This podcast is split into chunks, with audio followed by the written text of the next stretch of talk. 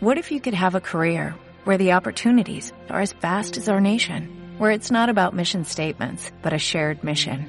At U.S. Customs and Border Protection, we go beyond to protect more than borders, from ship to shore, air to ground, cities to local communities. CBP agents and officers are keeping people safe.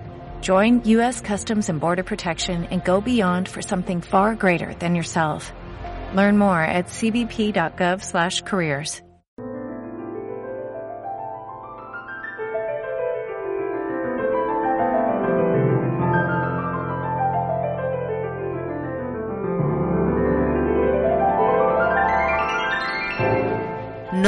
En un fotograma.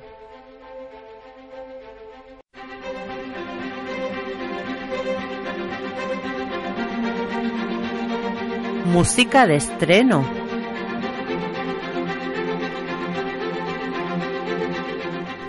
Empezamos dentro de este apartado de música de estreno con uno de los títulos que nos llegaba al pasado fin de semana, Insidious capítulo 2. Al igual que la primera entrega, esta partitura viene firmada por Joseph Bishara, compositor especializado en el género de terror y que entre ambas entregas de esta saga colaboró también con James Wan en El expediente Warren The Conjuring. Su nombre también ha estado vinculado a cineastas como Darren Lynn Bousman o Scott Stewart con 11 11 11 y Los elegidos respectivamente. Con influencias del rock industrial, su música se caracteriza por su carácter experimental, sobre todo en lo referente a la orquestación, en una búsqueda de sonoridades inquietantes y agresivas. A esto se suma también su experiencia como programador musical. Precisamente uno de sus primeros trabajos en el cine fue como diseñador de sonido en Fantasmas de Marte de John Carpenter. Su partitura para Insidious capítulo 2 supone una ampliación del trabajo realizado en la primera entrega. Prioriza sobre todo los golpes de efectos orquestales y la creación de una atmósfera aterradora, evitando la melodía y apostando por un sentido atonal de cacofonía musical que sobrecoja al espectador. Se recupera también algunos componentes de la primera entrega, como cierta inocencia macabra en el uso de elementos infantiles dentro de la música, así como un toque melodramático luchando por imponerse al caos sonoro a través del piano y las cuerdas. El resultado es una partitura muy efectiva en la película, en ocasiones incluso más aterradora que las propias imágenes, pero que supone una difícil escucha fuera de su espacio natural.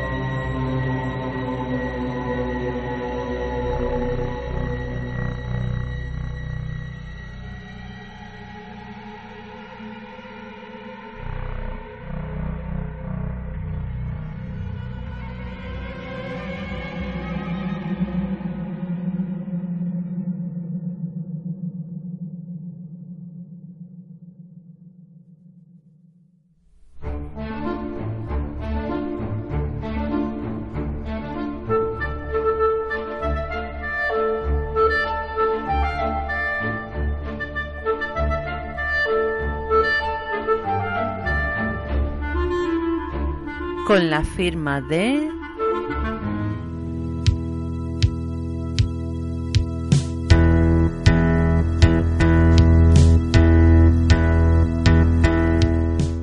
El cine de John Carpenter tiene varios rasgos que lo diferencian y lo definen, ya sea por su temática, generalmente cintas de terror fantástico con discurso social y tono pesimista y conspiratorio, por el tipo de personaje a los que le gusta recurrir al cineasta, antihéroes, individualistas asociales y cínicos, por su puesta en escena clasicista y contundente, los principales referentes confesos de su cine son los westerns de John Ford y Howard Hawks, o por una impronta musical austera pero icónica.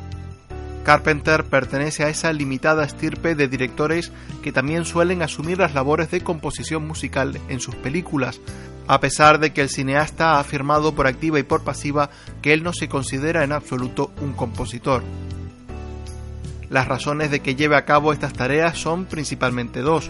Por un lado, el cine de Carpenter se ha caracterizado siempre por ser producciones de serie B, donde hay que economizar todo lo posible para poder afrontar los costes de la película. Por otro, Carpenter siempre ha ejercido una ambición controladora de los apartados de la producción, en un intento de asumir todos aquellos aspectos que él se ve capacitado de llevar a cabo, de ahí que su forma de trabajar no encaje en el sistema compartimentado de los estudios. Él siempre ha acreditado la importante influencia de su padre, Howard Carpenter, profesor de música en la Easton School of Music de Rochester, quien le enseñó los rudimentos de la música y de quien aprendió ese mítico compás 5x4 que ha sido la base de la mayor parte de sus composiciones para el cine.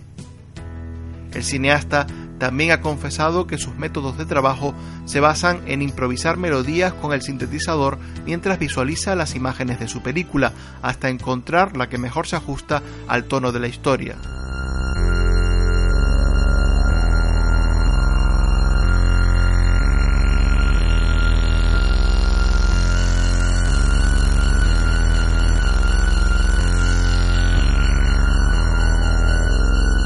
Curiosamente, su primera tentativa como compositor no fue en un trabajo dirigido por él, sino en un cortometraje universitario realizado por James Rocos, The Resurrection of Bronco Bill, donde Carpenter participó también en la escritura del guion.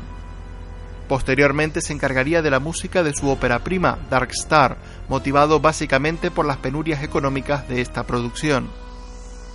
Para esta partitura recurrió al sintetizador y elaboró una simplista composición de corte minimalista, basada principalmente en la reiteración de una frase melódica. Lo mismo sucedería con Asalto a la Comisaría del Distrito 13, alcanzando definitivamente ese sello personal, su forma definitiva, en la mítica partitura para La Noche de Halloween,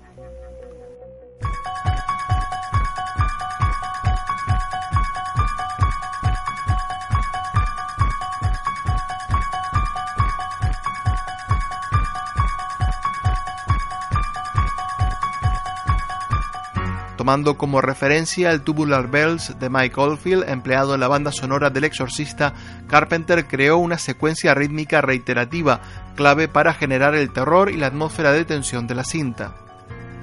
Esta misma estructura se mantuvo en títulos como La Niebla, 1997 Rescate en Nueva York y El Príncipe de las Tinieblas, suponiendo la primera entrega de las aventuras de Snake Plissken, el punto álgido de este estilo compositivo del cineasta.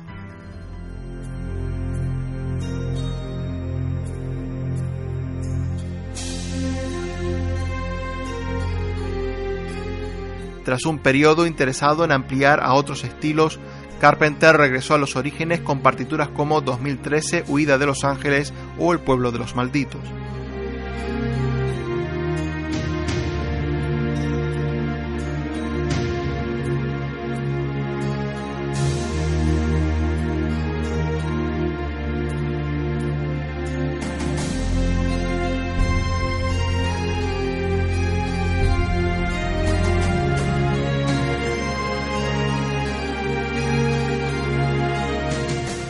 1983, Carpenter se abrió a nuevos estilos musicales, evidenciándose su preferencia por el blues, el country y el rock.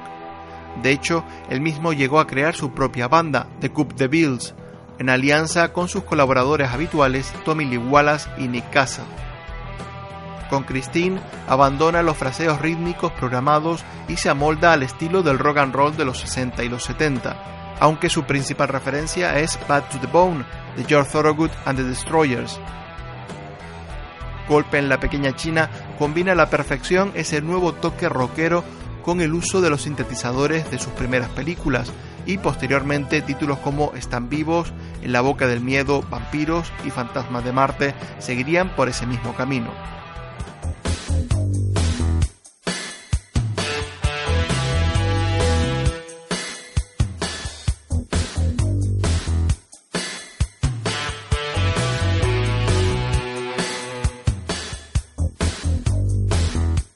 Pese a su interés por aglutinar diferentes facetas de la creación cinematográfica en su persona, Carpenter recurrió en varias ocasiones a músicos profesionales que le ayudaron a perfilar y desarrollar sus partituras. Uno de los primeros fue Dan Wyman, quien colaboró en La Noche de Halloween y La Niebla. Sin embargo, su relación más prolífica en este sentido fue con Alan Howard, posiblemente el principal responsable de la evolución del sonido Carpenter durante la década de los 80, al que conoció en 1981 durante la postproducción de 1997 Rescate en Nueva York y que se volvió su mano derecha en el departamento musical hasta 1988 con Están vivos. También habría que mencionar en este apartado a Jim Lang, quien suplió las funciones de Howard en la serie de televisión Body Bags y En la Boca del Miedo.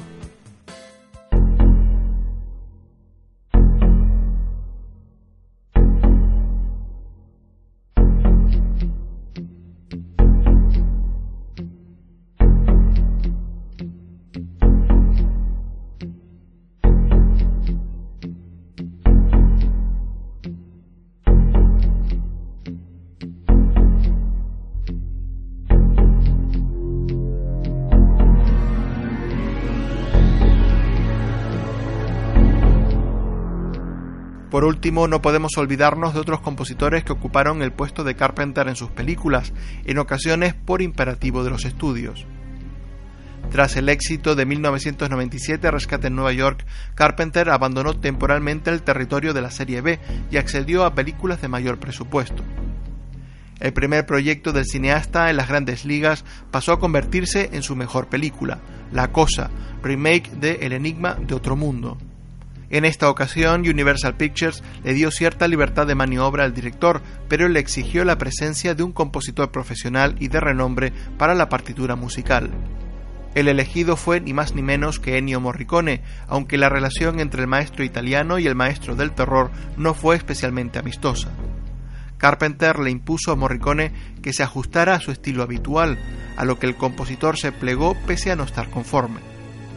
El resultado fue la mejor versión del recurrente compás 5x4 de toda la filmografía del cineasta. La música se ajustaba a la perfección a la imagen y generaba una atmósfera claustrofóbica y amenazante como ninguna otra partitura de John Carpenter.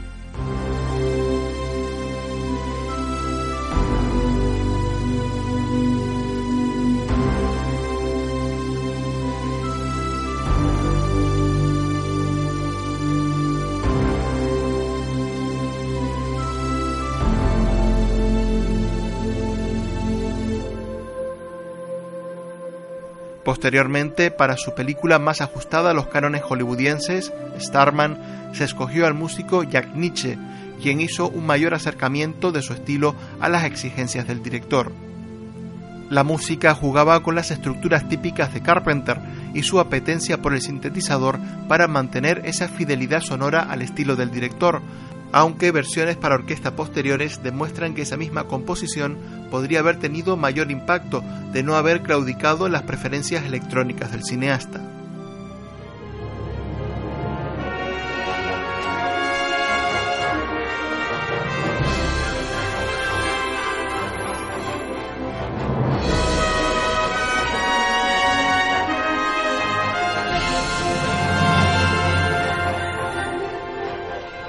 Posiblemente quien mejor se supo entender con Carpenter fue Shirley Walker.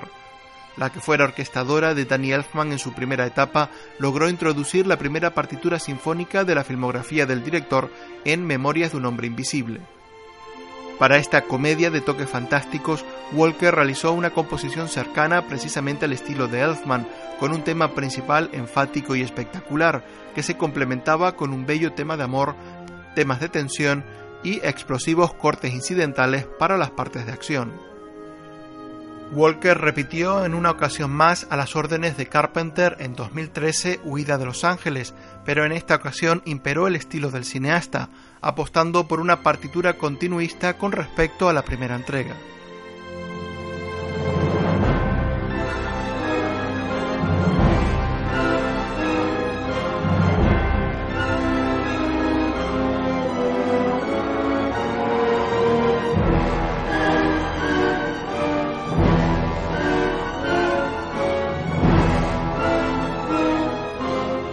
Tras delegar en manos de su hijo, Cody Carpenter, las partituras de sus dos episodios de la serie Master of Horrors, la filmografía de John Carpenter se completa de momento con Encerrada, discreta cinta de suspense para la que contó con la colaboración de Mark Killian, conocido sobre todo por la cinta ganadora de un Oscar, Totsi.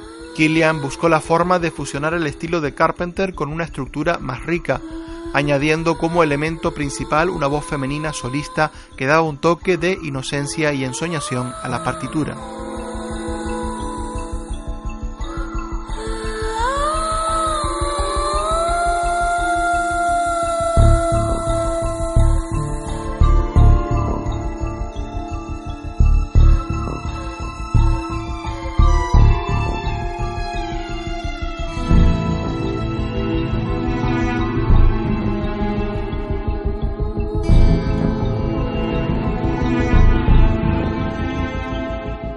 Cada cierto tiempo surgen nuevos rumores sobre posibles proyectos de John Carpenter.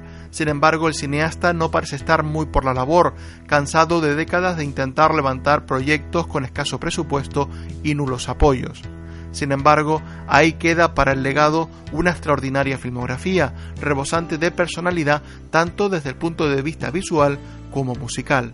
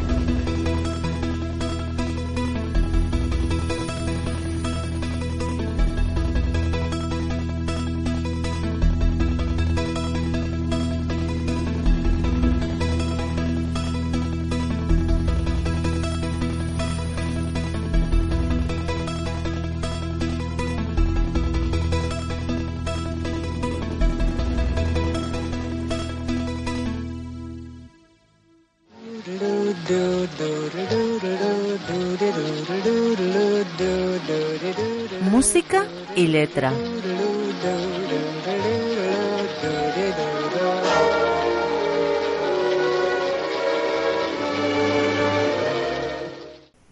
Jerry Goldsmith fue uno de los grandes compositores que ha dado el cine y siempre mantuvo un vínculo especial con el género fantástico, especialmente el terror.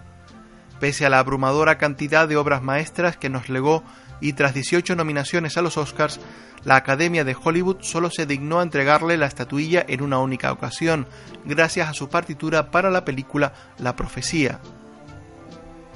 Si hay que buscar un elemento recurrente dentro de los trabajos de Goldsmith para el género de terror, habría que destacar la dicotomía entre inocencia y maldad, jugando a confrontar asfixiantes composiciones de corte experimental con temas de estructura inspirada en canciones infantiles o canciones de cuna. Eso lo pudimos ver no solo en la trilogía de la profecía, sino también en otras partituras como El Otro, Poltergeist o La Guarida. En la profecía encontramos dos temas principales, el Ave Satani, misa negra dedicada a la figura del anticristo, y el Piper Dreams, canción de cuna que buscaba reflejar el lado más inocente de su aterrador protagonista y creando la duda ante su verdadera naturaleza. Precisamente, esta canción de cuna contó con una versión que aprovechaba la melodía de Goldsmith y a la que puso letra Carol Heather Goldsmith, segunda esposa del compositor, quien a su vez se encargó de interpretarla para la película.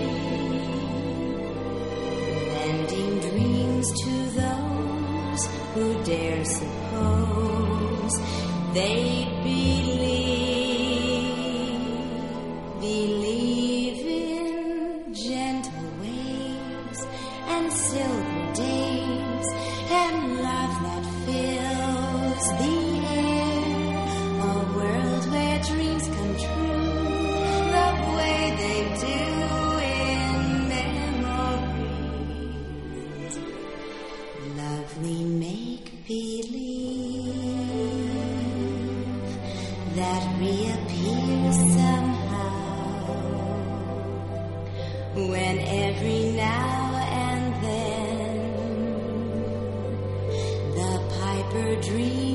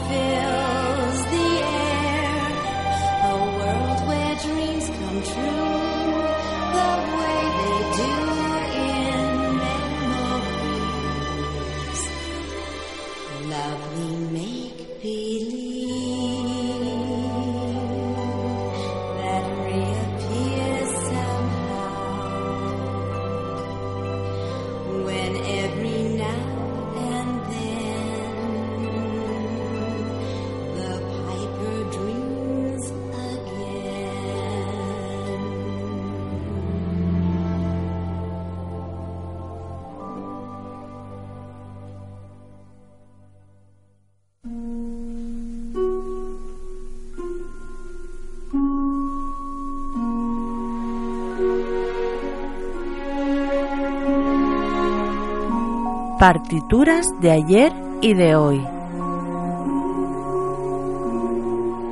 Esta semana se cumple también el 31 aniversario del estreno de la cinta de Dario Argento, Tenebre. El octavo largometraje del maestro del guialo italiano narraba la historia de un escritor acosado por un asesino en serie que utilizaba sus novelas como fuente de inspiración para sus crímenes. Para el apartado musical, Argento recurrió una vez más al peculiar estilo de la banda de rock progresivo Goblin, formada por Walter Martino en la percusión, Massimo Morante en las guitarras, Fabio Pignatelli en el bajo y Claudio Simonetti en el piano y los sintetizadores. Se trataba de la tercera ocasión en la que la banda componía la partitura de una de sus películas, tras Rojo Oscuro y Suspiria, manteniendo una línea estilística similar a estos anteriores trabajos.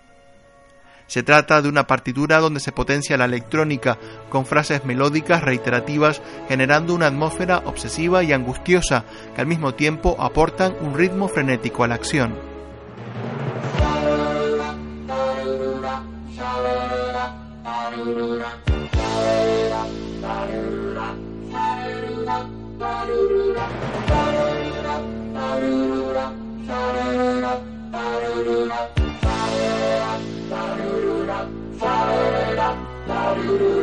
Bye.